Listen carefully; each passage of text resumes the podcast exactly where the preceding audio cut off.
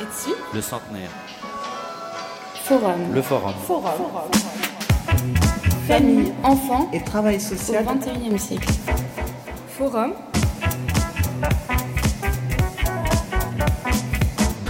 Le forum. Forum. Famille, enfants et travail social au XXIe siècle. Forum. Forum.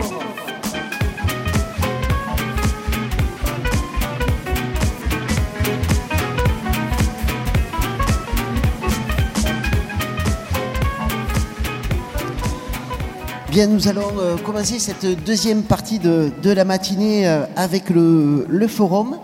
Durant ce forum, nous allons recevoir trois invités. On va vous les présenter euh, tout au long de, de cette intervention. On va commencer tout de suite parce que le temps est- nous est compté. On commence avec Jonathan Lévy et, et Julien qui va mener cet entretien. Bonjour Jonathan Lévy. Quand on a préparé cette émission et qu'on s'est posé la question finalement de, de quoi a besoin un enfant pour euh, grandir, euh, ça nous paraissait euh, évident de faire un, un détour par, par les droits de l'enfant. Donc peut-être quelques mots pour, pour vous présenter, Jonathan. Donc vous êtes psychopédagogue, vous êtes vice-président de l'association Janus Korzak au niveau mondial et vous travaillez aussi avec l'UNICEF autour de la question des, des, droits de l'enfant. C'est pour ça que vous êtes venu avec nous euh, ce matin. Euh, moi, la, première question que j'ai que envie de vous poser, c'est finalement, euh, c'est partir d'une date, 1989, et euh, que vous nous aidiez à comprendre finalement pourquoi, quel est le processus qui amène à l'élaboration de la Convention internationale des droits de l'enfant en 1989. Oui, donc euh, 1980. Bonjour tout le monde, euh, je suis très content d'être là. Euh, donc euh, 1989, euh, en réalité, il faut remonter à 1978. En fait, euh, et un pays particulier, c'est la Pologne, qui a suggéré au- euh, aux Nations Unies qu'on a besoin d'une vraie convention internationale euh, de le droit de l'enfant euh, qui est euh, le droit humain pour les enfants, car il y avait des traités par avant, mais que la Convention euh, a proposé quelque chose beaucoup plus complet et qui, a marqué un vrai changement dans notre histoire euh, de l'enfance. Euh, et ça a pris dix ans de négociations avec la Pologne qui a joué un rôle majeur de, négocier et d'être médiateur pour tous le- tous les États membres de la Nations Unies pour finalement aboutir à, cette convention. Euh, L'importance de cette convention, comme vous probablement savez, c'est la première fois dans notre histoire qu'on a reconnu l'enfant comme euh, une personne par entier, avec ses droits. Euh, par avant, euh, l'enfant était considéré comme euh, un objet, un être en manque, parfois, et pas encore terminé. Et donc, la Convention reconnaît finalement que l'enfant est une personne par entier, n'est pas un- ni un objet de la famille, ni un objet de l'État, mais un sujet par entier. Et justement, vous avez euh, évoqué la Pologne. Euh, je parlais de, de Janusz Korzak et de votre euh, rôle dans, cette association. Finalement, en quoi ce, médecin, cet éducateur polonais, il a influencé l'élaboration de cette Convention internationale des droits de l'enfant? Ben, Janusz était un, une très grande figure de euh, l'ensemble de la pédagogie. Il fait partie des grands pédagogues de le début du XXe siècle, euh, comme Freinet, comme Dewey, comme Montessori, etc. Mais également, c'était surtout le, le précurseur de le droit de l'enfant. C'est le premier pédagogue qui a écrit en 1928 un traité qui s'appelle euh, Le droit de l'enfant au respect et qui a réellement expérimenté, non pas sur le plan juridique, mais euh, sur le plan euh, très pratique, actif. Euh, il a créé en 1912 et 1919 deux orphelinats respectivement euh, dans son ville de Varsovie pour les enfants les plus pauvres, les enfants de rue, et qu'il a pensé que les enfants peuvent venir responsable à partir du moment qu'il est reconnu pour ses droits. Donc euh, c'est le premier pédagogue qui a créé un parlement des enfants, un tribunal des enfants, etc. et que surtout a beaucoup travaillé euh, sur la notion de respect et dignité de l'enfant, en pensant que nous, les adultes, ne respectent pas assez le point de vue et la vision de l'enfant. Et effectivement, le comité qui a créé la convention a référé beaucoup à, les travaux de Kojak et que euh, surtout il y a un élément très important qui a mené dans, le euh, dans la convention, c'est une vision systémique. Ça veut dire que non pas de séparer les différents droits, le droit de l'éducation, le droit à la nourriture, le droit à la protection, le droit à la participation, mais Kojak a montré dans ces orphelinats qu'il appelle les républiques des enfants, parce que c'était co-géré par les enfants, que tous ces droits devraient travailler ensemble, et si on bafouillait un droit, les autres ne marchent pas. Et donc, il pensait que c'était vraiment, au-delà de, le mot droit, plutôt de, de besoins fondamentaux pour que l'enfant grandisse, à la fois en tant que personne, mais au- aussi sur le plan plus large, comme un vrai citoyen qui a une action à porter, non pas, comme il dit Kojak, euh, l'enfant n'est pas un homme de demain, mais c'est déjà un homme aujourd'hui. Donc, il travaille sur le présent de l'enfant et la contribution de l'enfant à améliorer la société. On- entend euh, l'idée, euh, corrigez si je me trompe, mais c'est comment on peut faire vivre euh, ces droits de l'enfant, que ça ne reste pas simplement euh, une convention euh, juridique, et c'est le, sens de votre action. La question que j'ai envie de vous poser, c'est en lien avec votre, collaboration avec l'UNICEF, du coup, vous avez un regard international sur cette question-là et quels sont les, leviers et les obstacles que vous pouvez observer à travers le monde concernant les droits de l'enfant? Alors, comme dans tout- tout, euh, d'autres domaines de, de grande euh, aspiration euh, sociétale, la Convention ne peut pas rester uniquement un traité juridique et politique. Et d'ailleurs, en tant que pédagogue, je- j'ai essayé de consacrer ma vie professionnelle à comment faire un mariage entre cette convention et, et le domaine de la pédagogie. Donc, comment on traduit euh, ces ambitions en actes quotidiens, à travers nos comportements, travers nos euh, façons d'être, nos relations avec les enfants, nos choix de méthode et de contenu. Et donc,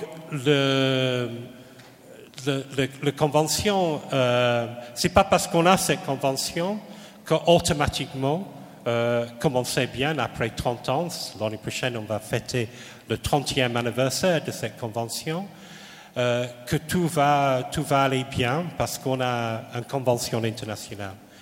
Donc, il y a des conditions, et les conditions, s'ils ne sont pas mis en place, euh, cette euh, promesse qu'on a faite aux enfants ne peut pas fonctionner. Alors, ces conditions, on peut résumer très simplement que tous les différents droits de l'enfant peuvent se résumer en, en trois P.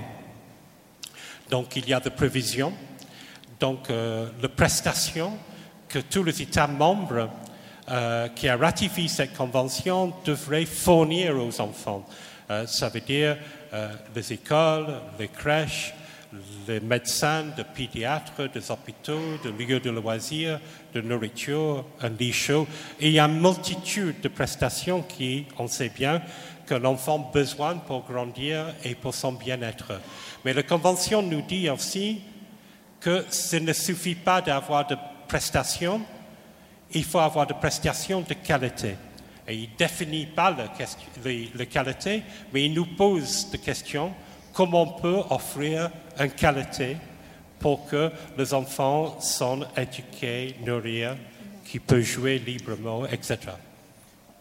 Deuxième P, c'est la protection. Et qu'on sait bien que on devrait, l'ensemble de la communauté adulte devrait protéger les enfants de toute forme d'abus, euh, de harcèlement, euh, de négligence, de euh, mutilation de corps, d'utiliser l'enfant comme un esclave, euh, comme un soldat, bah, toutes, les, toutes les horreurs qu'on peut imaginer. La Convention est très claire dessus. Et le plus important de ces trois P, c'est le dernier P, c'est la participation. Et c'est ça qui a été la vraie révolution, à la fois apportée par Kojak et par la Convention. Article 12 à 15 nous dit que l'enfant a le droit d'exprimer, d'avoir des opinions, de prendre des décisions selon l'âge de discernement, de choisir un certain nombre de choses. Et que euh, ça veut dire qu'il faut que, pour que ça marche, on ne peut pas simplement, nous les adultes, décider simplement de donner des prestations et de protection. Il reste encore l'enfant objet à ce moment-là, et c'est la participation qui change le don. Et que dans cette participation, c'est pas participer pour participer, mais c'est participer pour améliorer la provision, comment collaborer avec l'enfant pour avoir de meilleures écoles, de créer de meilleurs espaces de jeu, etc. Et euh, pour participer, il faut avoir la provision. Donc ça marche dans les deux sens. Et pareil pour la protection. On ne peut pas participer pleinement si on est trop protégé ou si on n'est pas assez protégé. C'est la protection ça devrait être vue comme un facteur de libération, d'émancipation. Et également, les enfants peuvent participer pour améliorer euh, la forme de, protection. Et la dernière chose, c'est de dire que la participation, c'est le fondement de tout euh, droit humain dans ce sens-là. Sinon, on n'est pas actif, c'est les autres qui décident pour nous. Et que les enfants représentent un tiers de la population mondiale, un peu plus. Et dans un certain nombre de pays, j'étais en Inde récemment, ça atteint plus que 40%. Or, leur voix, leurs opinions, leurs idées n'est pas encore, après 30 ans, écoutées. Donc c'est très important, à la fois pour leur développement, pour l'estime de soi, pour la confiance en soi, mais également, on ne peut pas résoudre tous les problèmes de la planète sans un tiers de la population et on n'attend pas qu'on arrive à l'âge de 18 ans pour qu'on vienne démocrate et active. Peut-être juste une, dernière question. Euh, vous faites le lien avec euh, les droits de l'enfant et, leur rôle pour que l'enfant puisse grandir le plus sereinement possible.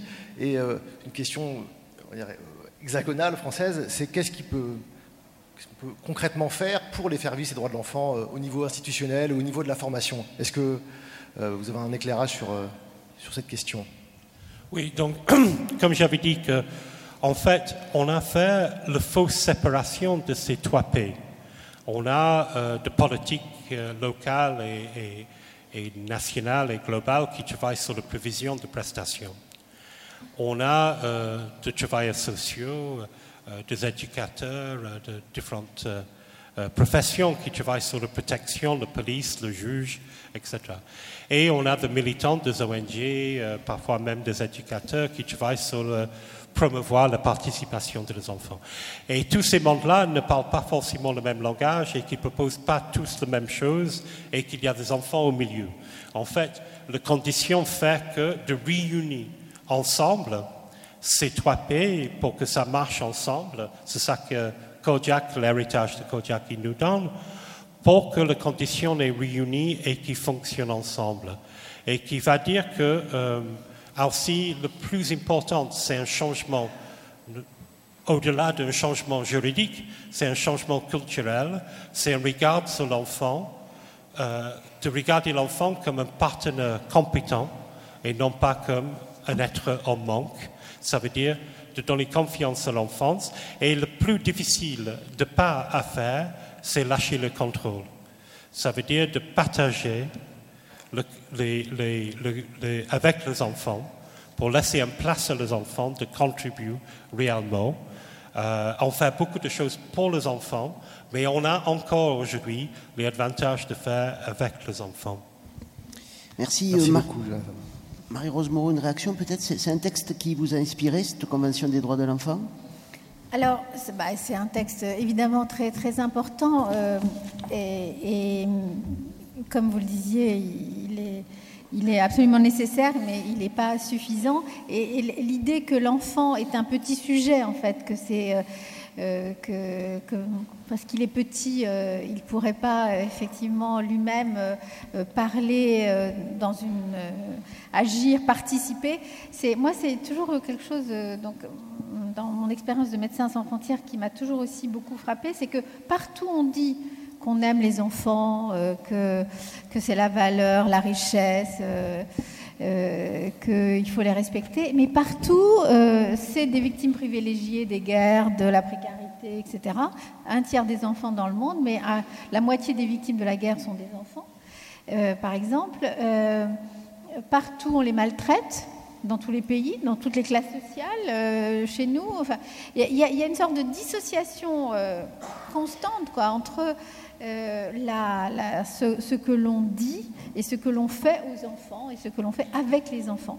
Et je crois vraiment que c'est une, tension forte quoi, de la, de la, du monde et de, la construction du lien social que cette question euh, de euh, la place des, enfants et, de leurs besoins. Merci Jonathan Lévy. Merci Julien. On passe à notre deuxième invité, c'est Anne qui va nous la présenter. Voilà. Donc, euh, je vous présente Manuela Benel, euh, qui est éducatrice spécialisée dans un service d'AEMO en Seine-Saint-Denis. Euh, alors, là, Manuela, elle ne va pas intervenir en tant qu'éducatrice spécialisée, mais en tant que maman d'un enfant en situation de, handicap. Manuela, peux-tu nous présenter ton, parcours avec Maxence depuis sa plus jeune enfance et le chemin de bataille, comme tu dis, hein, auquel vous avez été confronté en tant que parent pour pouvoir répondre à ses besoins? Alors, Maxence, euh, d'abord je vais vous dire qu'il a un trouble de l'envahissement et du développement, comme ça ça permet de situer, et il a une déficience visuelle. Alors, euh, être euh, parent d'un enfant handicapé, on n'y est jamais préparé. Mais à quoi nous sommes moins préparés en tant que parents C'est aux institutions que l'on rencontre et à l'inadaptation des réponses qui peuvent être apportées aux besoins particuliers qu'a un enfant comme Maxence. Euh, alors avec Maxence, on a eu beaucoup d'épreuves. Ça a été vraiment un combat. Et le combat, ça a été, euh, ben, dans un premier temps, par exemple, mettre en place une crèche. Parce qu'un enfant qui est porteur d'un handicap, eh bien, il a des besoins. Et un de ses premiers besoins, c'est de rentrer euh, en contact avec ses pairs et pouvoir bénéficier de stimulation. Ça, on n'a jamais réussi à le faire rentrer en crèche. Ça a été très compliqué. Euh, du coup, ben, on a enchaîné, on s'est dit ben, on va faire l'école maternelle. Donc l'école maternelle, ben, ça là, on a réussi à temps partiel avec AVS. Et là, c'est encore un combat parce que ben, les AVS, euh, comme on sait, ne sont pas formés, qu'il n'y en a pas toujours dès le début de l'année, et que euh, ce qui fait qu'un enfant reste, peut venir à l'école, c'est la condition sine qua non que l'AVS soit là. En plus, souvent l'AVS, euh, vu qu'elle n'est pas formée et quelquefois n'a même pas trop choisi d'être là, en fait, hein, c'est ce qu'on s'aperçoit. Euh, du coup, euh, eh bien, elle se met plutôt dans une position de maternage et pas dans une position éducative. Donc là encore, c'est compliqué, hein, surtout pour, bah, pour les parents, de voir qu'on n'avance pas. Du coup, au bout, au bout de, il a fait quoi, trois ans et demi à l'école maternelle, on se dit bon, on va passer dans le secteur spécialisé. Donc on y va, on fait une demande et là, euh, on trouve, euh, on trouve un IME adapté euh, à Maxence. cet IME étant sur Paris, nous habitons dans le 93, il faut compter beaucoup de temps de transport. Donc, euh, eh bien, le taxi arrive chez vous à 6h30 du matin pour récupérer votre enfant qui rentrera le soir à 18h30, voire 19h en fonction des embouteillages. Et là, euh, eh bien, l'IME, ce que peuvent nous renvoyer les professionnels, hein, c'est que notre enfant est fatigable. Oui, bien sûr, notre enfant est fatigable, mais moi je défie quiconque de faire une journée qu'on impose à un enfant porteur d'un handicap. Euh, il a besoin de sommeil comme les autres, je pense. Voilà, donc c'est. Voilà, et. Bon, je ne rajouterai pas, mais c'était un peu compliqué. Ensuite, Maxence réintègre le système scolaire au sein d'une CLIS, hein, et là encore, les obstacles sont nombreux. Oui, en fait, euh, après une période en IME sur Paris, euh, là, euh, on décide de réintégrer Maxence dans une CLIS sur, sur notre commune. Euh, parce qu'il avait des, des, appétences au niveau des apprentissages et que donc euh, voilà, on retourne vers l'éducation nationale. Euh, cette clisse est située à l'autre bout de notre ville, mais bon, ça permettait quand même d'avoir un rythme plus adapté. Et puis surtout, à ne pas le déraciner de notre quartier, parce qu'il y a ça aussi, hein, le fait d'aller sur Paris, ça crée un déracinement de l'enfant. Le souci, c'est que cette clisse était dans une zone prioritaire, euh, avec euh, une classe qui euh, apparemment n'était pas très bien acceptée au sein de, l'école, et dans une école très très bruyante. Or, notre fils a aussi des hyperacousies, hein, mais comme beaucoup d'enfants qui ont ce, type de troubles. Et les moments de cantine, les moments de cours étaient très compliqués pour lui et les troubles du comportement ont augmenté. Là, on, a essayé de proposer, faire des propositions aux équipes sur place pour, euh, l'aider, l'accompagner au niveau des hyperacousies. On propose le port d'un casque. Parce qu'en fait, c'est un casque que- anti-bruit qui permet un peu de limiter le bruit et qui permet à l'enfant de, pouvoir, euh, évolué euh, sans que les troubles du comportement n'apparaissent. Et là, refus de l'école. Pourquoi? Qui prendra la responsabilité de ce casque? Qui va le gérer? Bon, ça c'est euh, ça c'est très compliqué en fait. hein. Quand on fait des propositions et que tout nous est refusé, euh, du coup, euh, voilà, c'était un gros gros gros échec pour nous. Alors, au niveau des loisirs et de la socialisation, vous avez aussi recherché les activités qui répondent aux besoins de Maxence, sur votre commune notamment. Oui. Alors là aussi, c'est pareil. C'est vrai que bon, un enfant pour grandir, il a aussi besoin de voilà faire du sport, faire des choses avec ses copains. Donc on s'est dit bon, on s'est tourné vers les associations de notre ville. On est allé à la fête des associations notamment. Et là, j'apprends euh, sur place que euh, le club de gym euh, propose une section handicap. Euh, Un prof s'est formé en handisport, donc génial. Super, génial, Maxence va pouvoir faire du sport.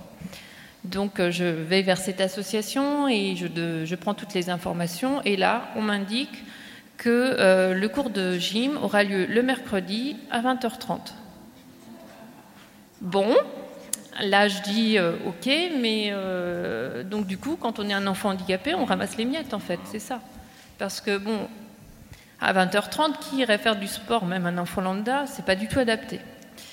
Donc ensuite, je vais vers le club de natation parce que je me dis que comme la piscine est à côté de chez nous et que notre enfant aime, aime la nager, peut-être qu'il peut apprendre à nager.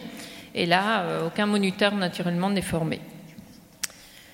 Euh, au niveau de la socialisation, on a aussi, nous aussi en tant que parents, on a besoin par moment de souffler. Donc on a mis en place ce qu'on appelle des séjours adaptés. Euh, pour Maxence, il, participe depuis deux ou trois ans et on essaie de le faire partir une fois par an. Euh, là encore, c'est compliqué parce que les séjours adaptés, euh, ce sont des séjours déjà qui coûtent cher. On n'a pas forcément le financement de la MDPH. Euh, donc, eh ben, c'est la débrouille. Alors, ben, nous, on a créé une cagnotte, une petite cagnotte pour notre fils, et ben, c'est la famille et les amis qui participent. Alors moi, ce que je dirais, c'est que dans cette aventure, chez moi et puis chez mon conjoint, ça a permis de développer une certaine créativité. Merci Manuela. Euh, une question pour euh, Marie-Rose Moreau. Euh, donc Manuela, elle évoque avec humour ces, épreuves en fait qu'ils ont rencontrées avec Maxence, en disant qu'ils ont fait de des parents créatifs. Elle finit d'ailleurs. Qu'en est-il des parents qui ont moins de ressources hein, des parents qui n'ont pas forcément accès aux différentes structures, qui n'ont pas forcément, soit pour des questions de, langue ou de, de- procédure. Euh, Qu'est-ce que vous en pensez? Bah, Manuela euh, le, le décrit, elle décrit à la fois le courage et euh, vous décrivez le courage et la euh, créativité, mais euh, la tendresse aussi euh, qu'il faut avoir pour euh, dépasser. Parce que là, j'imagine qu'en plus, vous nous avez raconté que quelques moments. Je- je on n'est sais- pas au bout de nos peines. non, non, je sais très bien. Et effectivement, plus ils grandissent, plus la les, les questions sont complexes. J'ai- je- sais bien, Euh, je vois bien avec les, les, les familles le, disent euh, euh, souvent. Et elles ont raison. Donc, si on rajoute des obstacles encore, là, évidemment, vous rajoutez des obstacles, vous me dites s'il y, a des- questions de langue, mais pas seulement des questions de langue. Vous, vous, décriviez, ben donc, si évidemment on ne peut pas soi-même participer activement en tant que parent au projet. Euh, parce qu'en plus on ne met pas un traducteur, euh, on ne se pose pas la question. On peut avoir des représentations aussi différentes du handicap. Euh, et euh, ça, c'est une question euh, sur laquelle, euh, d'ailleurs, régulièrement, il y avait des médiations, parce qu'il faut avoir une représentation de quoi cet enfant a besoin et comment il faut le mettre en place. Et, parfois, on n'est pas d'accord, les parents, d'ailleurs, même vous, je pense, dans la manière dont vous décrivez, on comprend bien qu'à certains moments, vous avez pris des initiatives qui vous revenaient en tant que parent, et ce n'était pas forcément, vous êtes passé d'un système à l'autre, vous avez été actif, et évidemment, c'est comme ça qu'il faut pouvoir le faire. Euh, mais euh, si on n'a pas la capacité euh, à être au fond en position un peu d'égal avec ces professionnels, c'est- de plus en plus dur à chaque fois. Et ce que moi je, trouve vraiment très compliqué pour, c'est que, que les parents, en plus de cette difficulté à, à- trouver le bon endroit et puis un endroit où, où on est prêt à, accepter l'enfant avec sa singularité, quoi. Euh, sachant que c'est la singularité de cet enfant-là, mais il y a d'autres singularités dans, dans la, classe et dans la société. Donc l'enjeu, c'est bien sûr par rapport à cet enfant-là, mais, mais, mais par rapport à, à la singularité en général. Euh, c'est d'être considéré comme des, des- partenaires actifs, l'enfant, les parents. On, disait de ça tout à l'heure pour l'enfant, mais là, il faudrait le dire aussi pour les parents. Et, ça, je trouve que c'est le plus difficile.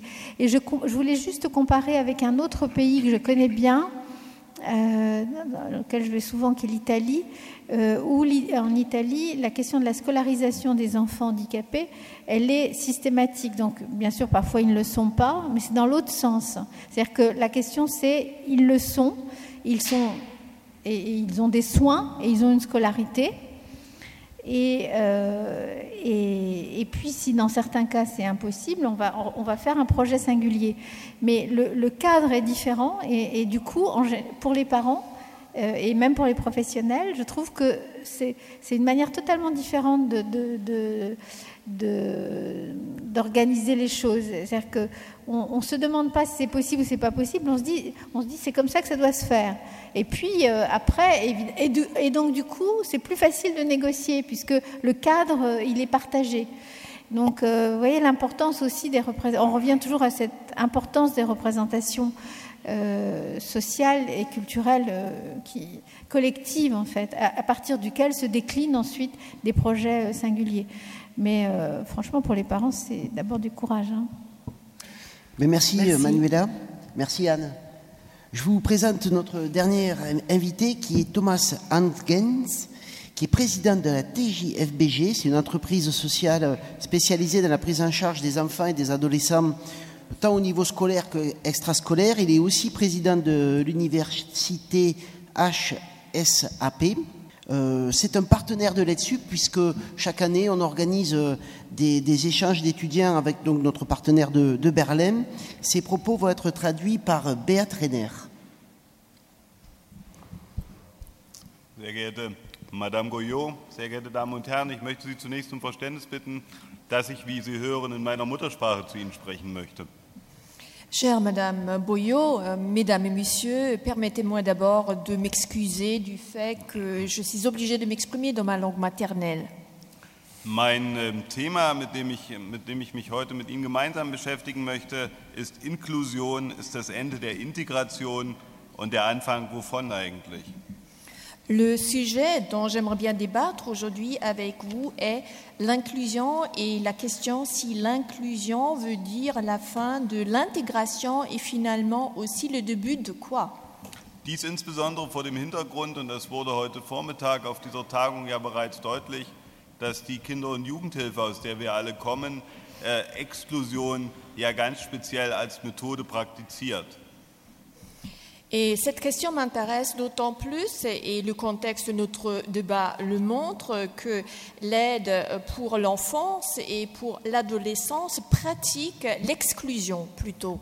Denken wir zum Beispiel an die Inobhutnahme, also die Herausnahme von Kindern aus der Familie.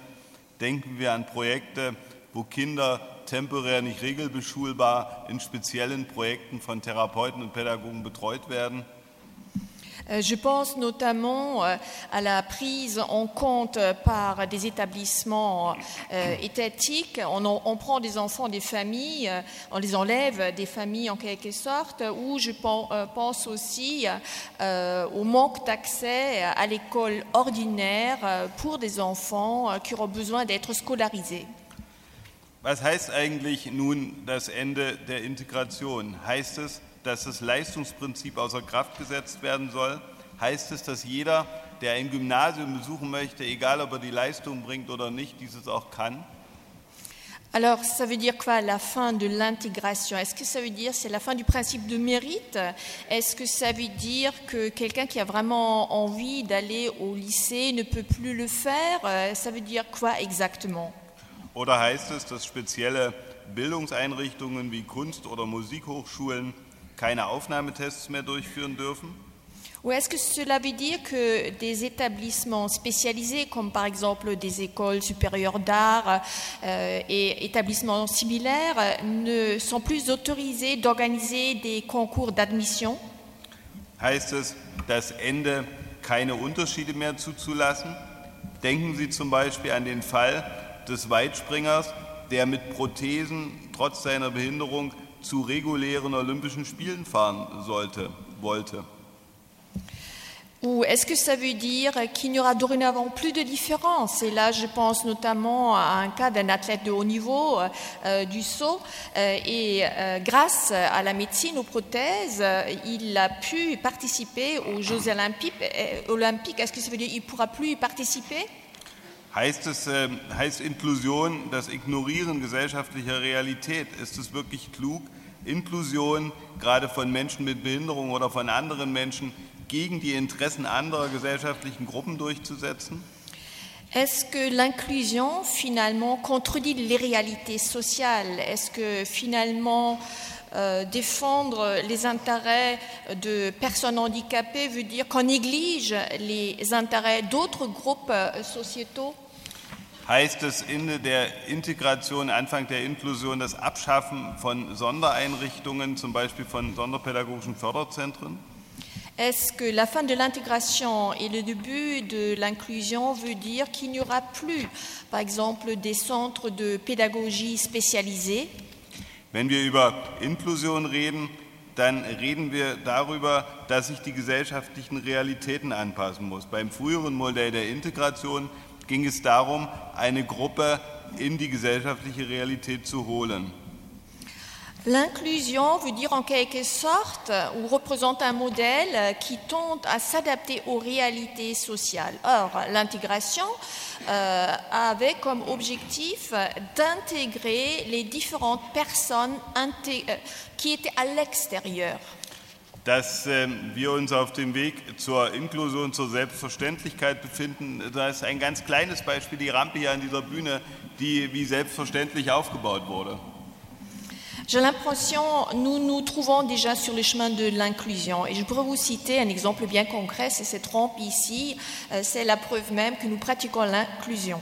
Dass wir noch nicht am Ende sind, zeigt ein Beispiel aus dem Alltag, was ich heute erlebt habe. Wir haben ein Parkhaus mit einem Fahrstuhl, der ist aber durch Schneefall in Paris außer Kraft gesetzt. Mais c'est encore un long chemin. Et d'ailleurs, là, j'aimerais bien citer un autre exemple euh, très quotidien. Ici, euh, il y a un parking, il y a un ascenseur, mais à cause euh, des intempéries, enfin, à cause de la neige, malheureusement, cet ascenseur ne fonctionne pas aujourd'hui.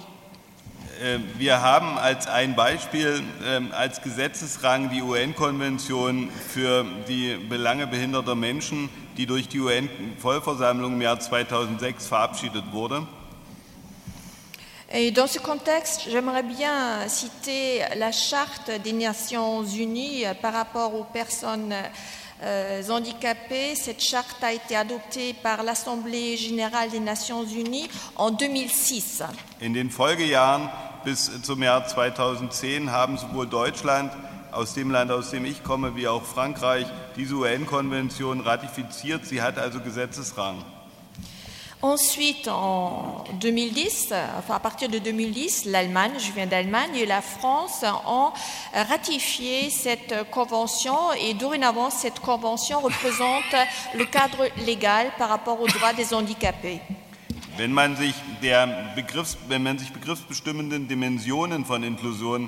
Nähert, muss man zunächst einmal schauen, über welche Zielgruppen reden wir eigentlich.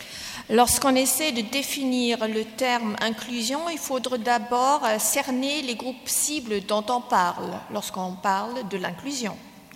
Es sind zunächst die vermeintlichen Randgruppen, also Menschen mit Behinderungen, Menschen mit Migrationshintergrund, aber auch Familien, Alleinerziehende und Singles. Euh, ce sont euh, des personnes, entre guillemets, en marge, c'est-à-dire des handicapés, des personnes issues de l'immigration, euh, des personnes vivant seules, et, etc. Äh, Inklusion berührt zunächst einmal jeden Bereich unseres Zusammenlebens, also Bildung von der Kita bis zur Universität, Arbeitswelt, Kultur, Reisen und vieles andere mehr. L'inclusion touche tous les domaines de la vie, euh, et cela à partir de la crèche jusqu'à l'université. Cela touche notre vie active, notre vie professionnelle, notre vie privée, la culture, euh, nos déplacements professionnels, privés, nos voyages, tout. Es ist ein Teilhaberecht und ein Universalrecht. Il s'agit d'un droit à la participation, c'est un droit universel. Ist eine Frage zunächst einmal der Einstellung und der Haltung eines jeden Einzelnen in seinem Verantwortungsbereich. Finalement, on pourrait dire l'inclusion euh, est en quelque sorte l'attitude de chacune et de chacun dans son domaine, dans son champ d'activité, euh, dans sa sphère. Wenn man weiterschaut, dann kann man in Artikel 27 der Charta für allgemeine Menschenrechte schauen.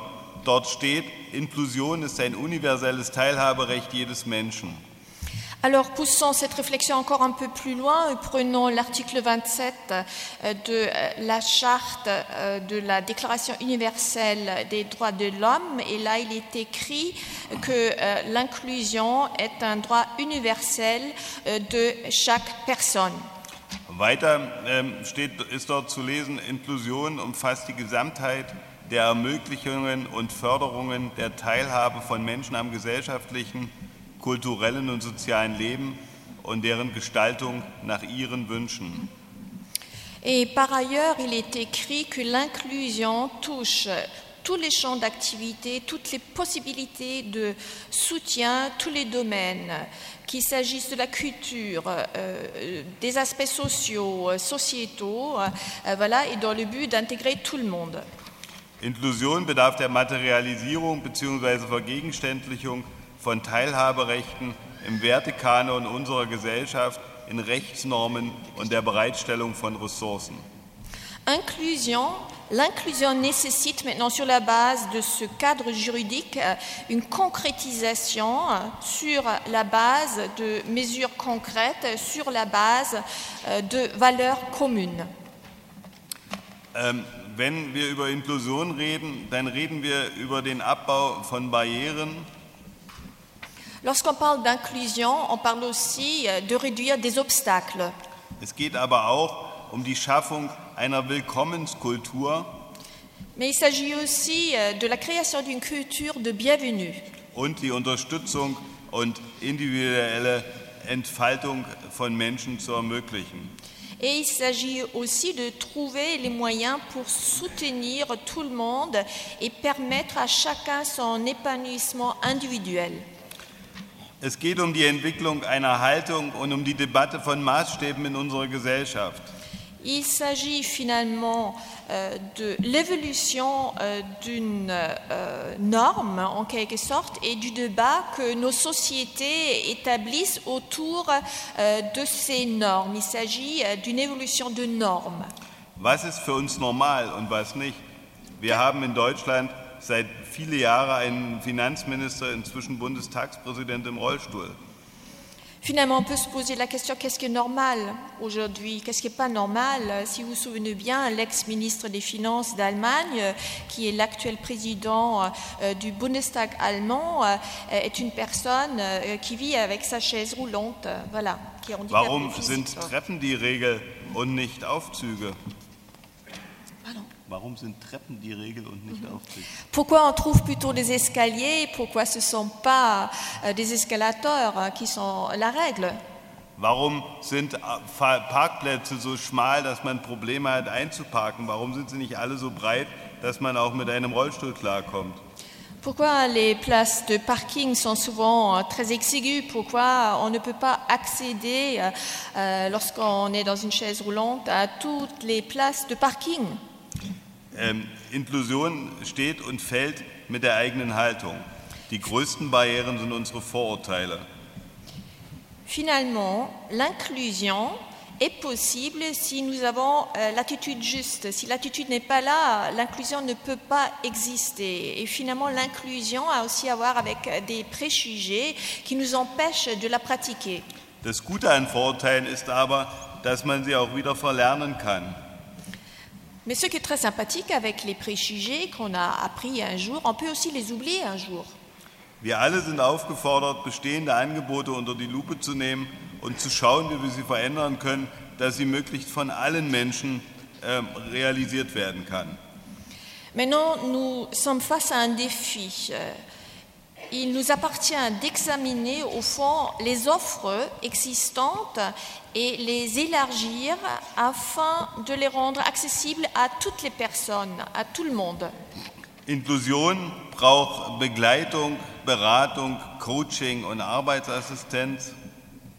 L'inclusion nécessite l'accompagnement, le conseil, des compétences de conseil, braucht neue alltagstaugliche Konzepte für unser Zusammenleben in allen Bereichen unserer Gesellschaft. A besoin de nouveaux concepts praticables pour notre vivre ensemble dans toutes les couches de euh, nos sociétés. Natürlich auch Ausstattung und Geld. Et bien évi- évidemment, l'inclusion nécessite aussi des moyens financiers. Sorry, sorry, sorry. Der US-amerikanische Psychologe Julian Rappaport hat einmal gesagt, Rechte ohne Ressourcen zu besitzen, ist ein grausamer Scherz. Le philologue américain Julian Rappaport disait un jour euh, insister sur les droits sans euh, mettre à disposition euh, des moyens euh, nécessaires euh, sont une blague en quelque sorte, une blague euh, assez cruelle. Manchmal äh, bedarf es aber im Alltag einfach zu gelingender Inkl- Inklusion jemanden, der für einen schlecht Hörenden einen Zettel schreibt. Parfois, dans la vie euh, quotidienne, euh, il suffit, si on veut avoir une pratique inclusive, simplement d'écrire euh, une petite note pour une personne malentendante, Dinge in einfacher Sprache ausdrückt, dass sie jeder versteht. de s'exprimer de manière très simple afin de permettre à tout le monde de comprendre ce qu'on veut dire. Für einen schlecht Sehenden zum Beispiel den Fahr Fahrplan vorliest. Ou par exemple, lire les horaires euh, pour une personne euh, qui est malvoyante. Oder jemanden, der für einen vorhandenen Fahrstuhl den Schlüssel holt, damit dieser betrieben werden kann. Ou peut-être euh, il suffit aussi de chercher la clé pour l'ascenseur qui euh, nous permet d'accéder euh, au parking. Die Debatte um Inklusion braucht Zeit. La discussion euh, autour du sujet de l'inclusion nécessite beaucoup de temps. Wir sollten uns die Zeit nehmen, diesen Dialog zu führen und uns realistische Ziele zu setzen. Prenons ce temps afin de développer un dialogue qui permet de définir euh, des objectifs réalistes. Und wir brauchen mutige Menschen, die bereit sind, den Maßstab des Normalen zu verschieben. Et nous avons besoin de personnes courageuses qui sont prêtes et capables d'élargir le concept de la normalité, euh, d'élargir les normes en général. Lassen Sie mich schließen mit zwei Zitaten.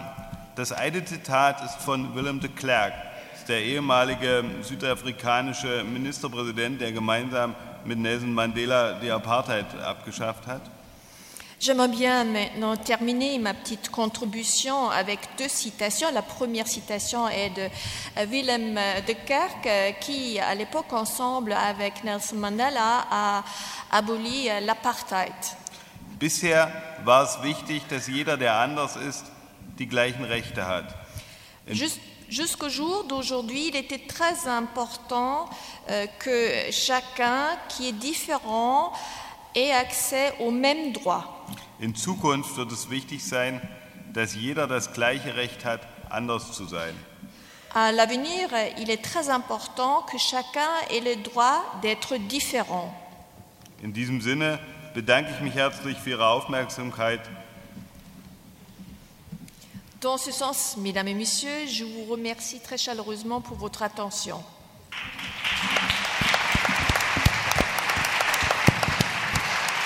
Merci à, tous les deux. Peut-être juste avant euh, euh, les questions du public, une question, Marie-Rose Moreau. Euh, L'inclusion, c'est donc un droit universel, c'est une culture du bienvenu que nous n'arrivons pas encore à assumer. Oui, cette dialectique donc du, même et de l'autre et de la.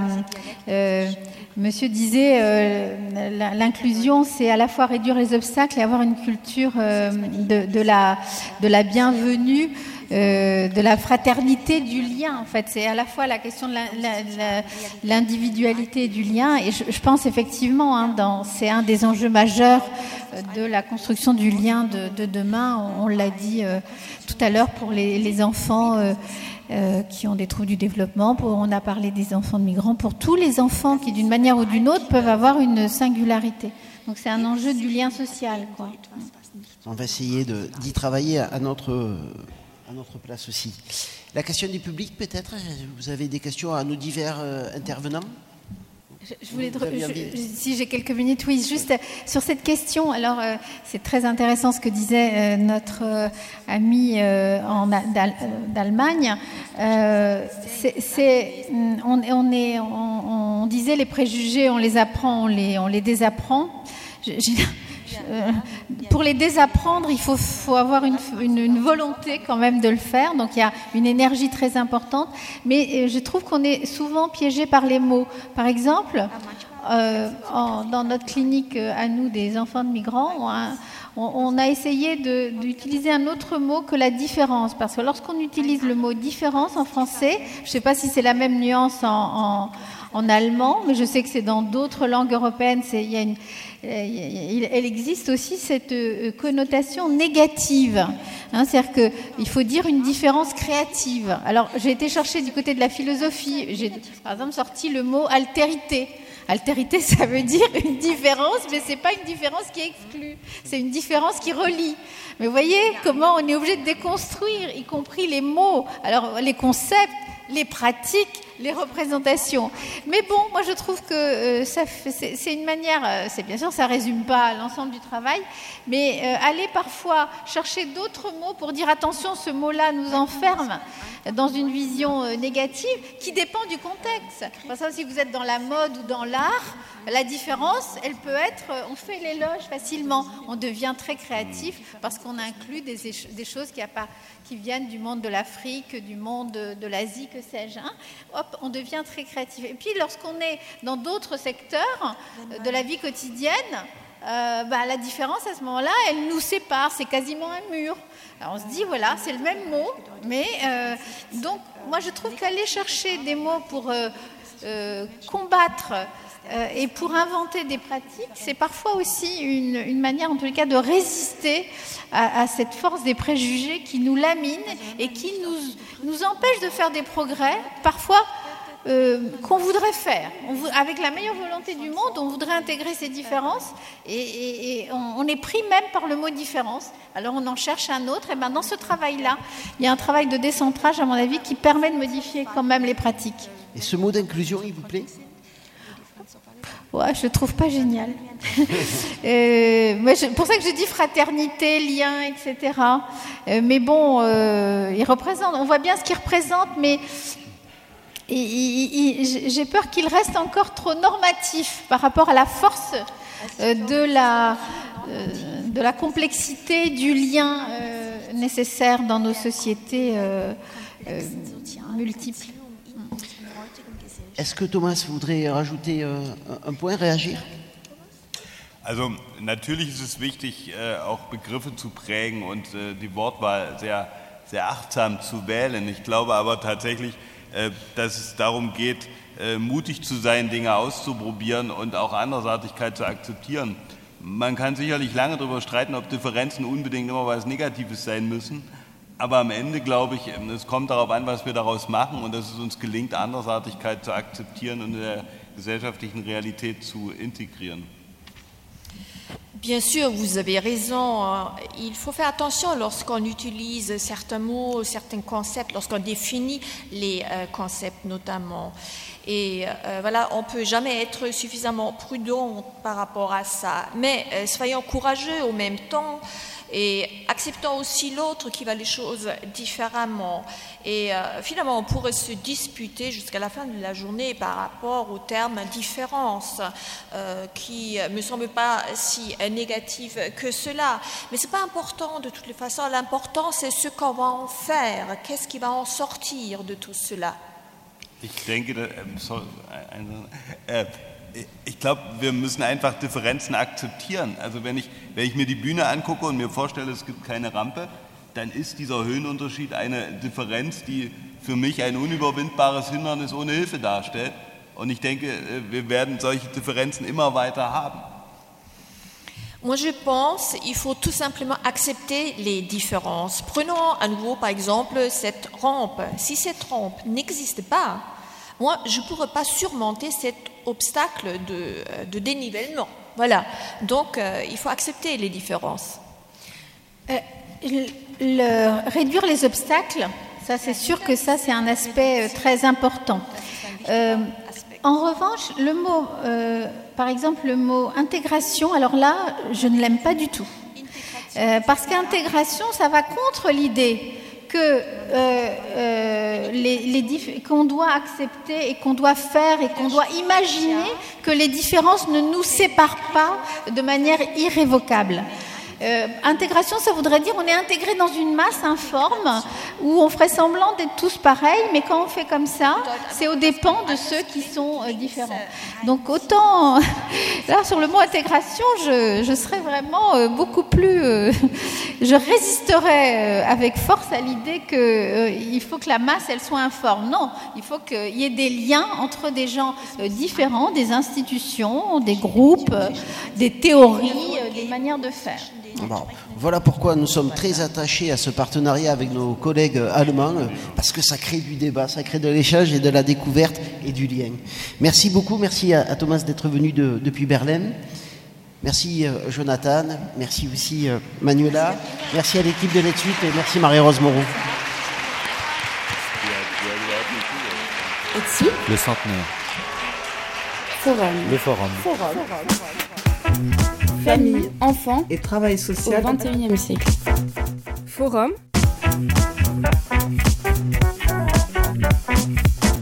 Le forum. Forum. Famille, enfants et travail social au XXIe siècle. Forum. Forum.